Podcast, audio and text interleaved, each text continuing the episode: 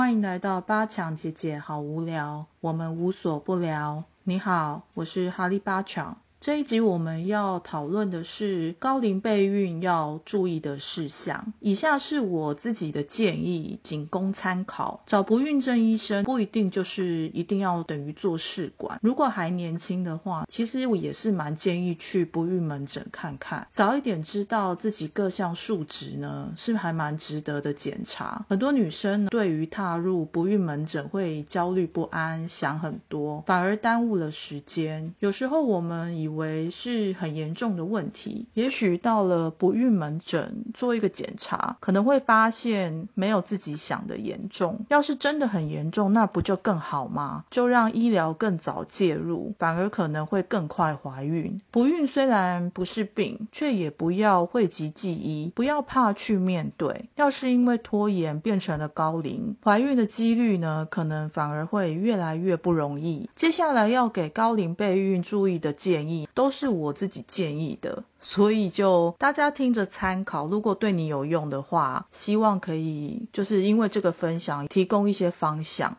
第一个就是，如果确定自己会晚婚，请务必做婚后孕前检查。婚后孕前检查这一个，大概十几年前政府已经在推行了，可以去查一下你的居住地或者是户籍地有哪一些医院配合执行这个检查。我记得费用并不是特别的贵，是一些基本的检查，但也够让我们了解自己的身体状况。如果确认自己会晚婚，晚婚是大概什么？意思呢，就是可能会超过三十五岁以后才会结婚。无论跟你的伴侣呢是否确定要结婚，请与他确定好将来是否一定要生小孩。曾经有女生朋友跟我说，她与男朋友交往多年，却一直不曾跟对方谈论这个这件事情，很怕提到小孩，担心说对方会以为自己在逼婚。这一点我倒是要在这里呼吁下，现代社会。会不见得人人都想要步入婚姻，就是结婚也是不一定的事情，也是有一些人想要当一辈子的情侣，决意不踏入婚姻。那么难道踏入婚姻就一定非生小孩不可吗？这个问题就是我觉得是有一点相关联的。去问是不是不婚主义啊，或者是有没有要生儿育女啊，其实都是在确认彼此在观念上是否合拍，在关系中双方最好。都打开一个空间，让彼此进入这个空间呢，去调频彼此的人生。问这一些问题呢，其实根本就不是在逼婚或是催生小孩，而是让彼此有一个心理准备，做思想的调整，这样对两人的关系呢都有好处跟弹性。当然呢，也许刚在一起的时候，因为热恋就没有特别去谈这一些人生远程的规划。要是够成熟，或是为了双方好，就该坐下来好好谈一谈。啊，热恋啊，谁都会谈啊。但有没有发现，就是对于两个人呢，要坐下来去谈未来的规划或想法，很多人其实会逃避去谈这件事情。另外啊，即使已经在一起多年了，也该不定时的聊一聊当下。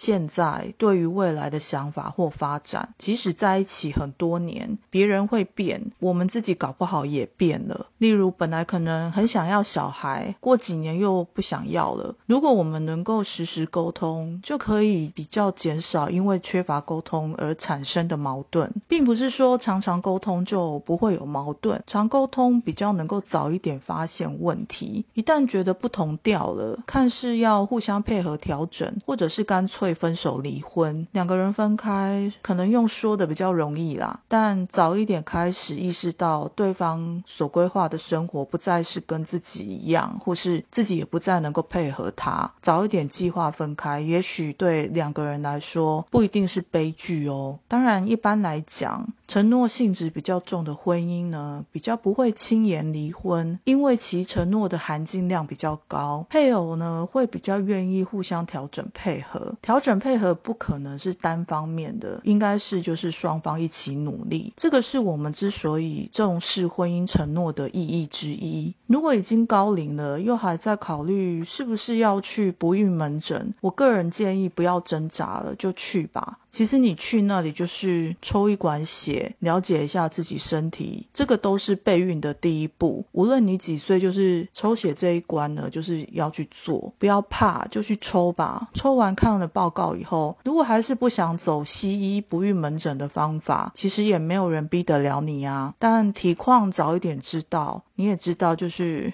千金难买早知道啊。第二点就是早一点做免疫检查。提出这一点对我来说，其实还有一点危险。我知道有一些人人很反对，就是逢人就叫不孕的人呢去做免疫检查，而且呢，有些不孕门诊的医生并不认同免疫会造成不孕，在科学或医学的数据上，并没有明显的研究结果说哦，就是免疫问题呢一定会造成不孕。医生都会说没有。这个相关性，所以在这里我要强调，如果你高龄了超过三十五岁以上，超过一年以上没有自然怀孕，还有可能就是有流产的经验。流产方面，就是西医院通常会说，就是你要挤满三次流产才建议做免疫检查。如果你比较年轻，或者是你刚开始备孕，以上就是这些条件都达到了，那可能就是可以去做免疫检查。但在这里我要针对就是。高龄的备孕者，对于高龄备孕，我不得不有其他的高龄建议。没错，如果听了想骂我就骂我吧。但为什么我认为高龄备孕者最好先去做免疫检查呢？最重要的一个原因就是我们没有时间了。高龄备孕者呢，每天都是在跟时间赛跑，卵子的年纪一年比一年还要就是等比级数的下降。要是看过备孕多年的女性，她们那个卵子库存。存量衰败的速度。你就不会来跟我争论这一些了。高龄真的是没有时间一年再一年的去找不孕的原因。要是生殖有任何的问题，不孕门诊啊、生殖科啊、妇产科啊会一一帮你排检查。那些检查，例如就是输卵管摄影啊、子宫镜啊等等等等等这一些。但免疫检查并不是每一个医生都会主动帮我们安排的。会问说那怎么办呢？如果医生不安排的话，第一个就是你自己去免疫科或是新陈代谢科挂号，告诉该医生说，哎，你要做不孕症相关的免疫检查，那医生就会帮你安排，或者找一个认同免疫问题的不孕症医生看诊，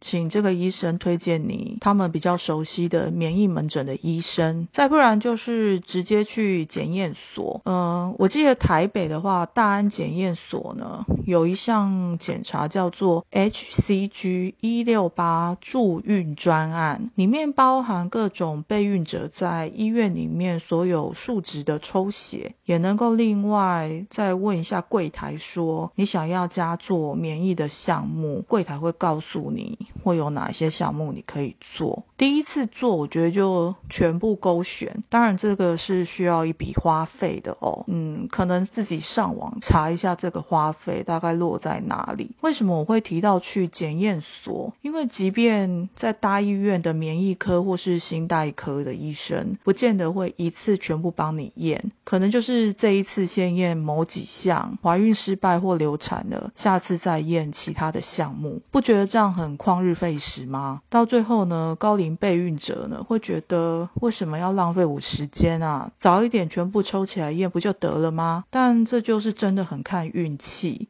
既然我们已经知道了有这个检查项目，就不要去考验自己的运气，我们去检查所一次全验就好了。或者是说你去医院啊，那如果你个性比较敢说或是敢要求的话，你也可以在去医院之前呢，上网做一下功课，把你要验的免疫项目全部告诉医生，这样你就是要求医生说帮你全部都验。那医生呢，不是我们嘛，他们病人也很多啊，没有办法全方位的帮我们思考，也不见得说一定要贴心的帮我们省时间。但我们既然铁了心要当妈，也要铁了心自己做好功课，别人不照顾自己，那我们就要自己照顾好自己。有人也会说，就算去验免疫，数据也不一定准确啊。怀孕前跟怀孕后验的数据都会不一样。有些人是怀孕后免疫数值才会上升，这话不假。但我要表达的是，如果这个检查万一查出来我们是怀孕前免疫数字就红字，也许就可以找到一个可能不孕的原因啊。难道这检查不值得吗？就算验出来没有问题，那也排除了免疫的可能啊。另外，在这边也要提醒一下，如果你是试管多次失败的人，最好朝免疫方向去查看看。也许你的医生会觉得没有必要啊，那你就偷偷去验啊，也不是偷偷啦，你就另外去验，不一定要透过妇产科医生或不孕症医生或是生殖科医生才能做这个检查，自己另外去免疫科挂号是一个独立事件，不必非得经过妇产科的同意。要是你的不孕症医生不认同免疫，你却发现检查出来确实有免疫问题啊，需要治疗，那你就换一个不孕症的医生吧，就是换去给认同免疫的医生看看。如果因为安全感离不开自己现在目前的医生，而他又不认同免疫的话，那就怀孕跟免疫分开做，告诉免疫医生说，哎，我正在备孕或是正在试管，有经验的免疫医生呢会帮你安排，反而反过来配合你的试管疗程或是你的不孕疗程。如此呢，你也不必去跟自己的不孕症医生去讨论免疫的问题，避免观念上的矛盾跟挣扎。还有，如果已经在试管的人，建议植入后就是可以去追踪一下自己的免疫数值。如果你是属于植入之前呢，免疫数字都没问题的，植入后大概在 day 六到 day 十之间呢，就去抽一次所有的免疫数值，看看自己是否是属于怀孕后或者是植物后免疫数字才会异常的人。如果说哎全部都正常的话，恭喜你啊，至少你排除了免疫这一项不孕的因素。我个人认为是还蛮值得的。免疫的话题啊，其实蛮危险的啦。以上就是我个人的看法。再说一次哦，就是仅供参考哦。我也遇过完全不相信、不认同免疫影响备孕的备孕者，在这里呢，不管你是不是认同，我都是给予尊重的，因为身体是我们自己的嘛，你可以自己决定你想要做什么样的检查。我的立场仅仅就是不想要高龄备孕者不但要遭受到备孕的压力，还要浪费宝贵的时间，一点一滴的等医生检查，一项一项的检查，一个月又一个月的检查，这样或者是怀孕前、流产后的检查，这一些真的都很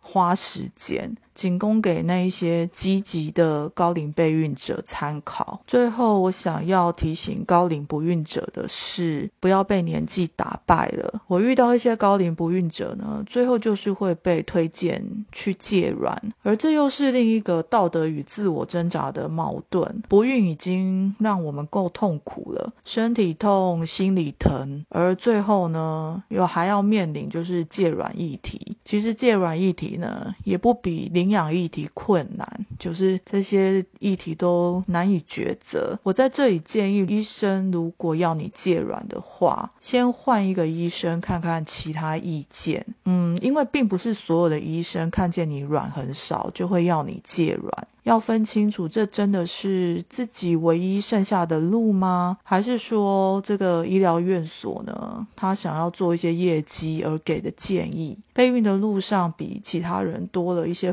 风险，除了药物对肉体的风险呢，还有人跟人之间的风险。我们要有意识、有觉知的去走这一条不孕之路，不要人云亦云。多听听不同医生的看法，多比较一些医疗单位的建议。再来就是我们在身体健康上也要很有意识的保持，例如要多运动。如果本身是很懒的运动，就慢慢的增加一点点轻量级的运动。之前说过了，做一点点也是做啊，不要觉得只有做一点点就干脆连做都不做。还有意识上、心情上，也就是情绪上。要保持稳定，保持轻松愉快。身体跟心情这两件事情呢，比之前讲的刚刚讲什么免疫啊那些问题都还要困难。做检查结果出来，运气好就还有解决之道，而好身体跟好心情呢，就是个人意志执行面的贯彻。这也就是为什么我将这一些东西分享出来，因为这些都其实只是分享某一些思想，但身为昆达尼尼瑜伽老师，最重要的还是鼓励大家要练习 Kriya 跟冥想。光是会讲，谁都会讲啊，大家讲来讲去，抄来抄去，识人牙慧。然而真正要突破困境，要靠的却是自己身体力行，要自己去穿越，这样才会进步。即使最后结果不如人意，但靠自己去穿越这一些困境的成果也不会消失。成长呢，永远掌握在我们自己的手上。不管成功或失败，最终我们都还是要去拥抱真实的自己。谢谢你的时间，我们下一集见。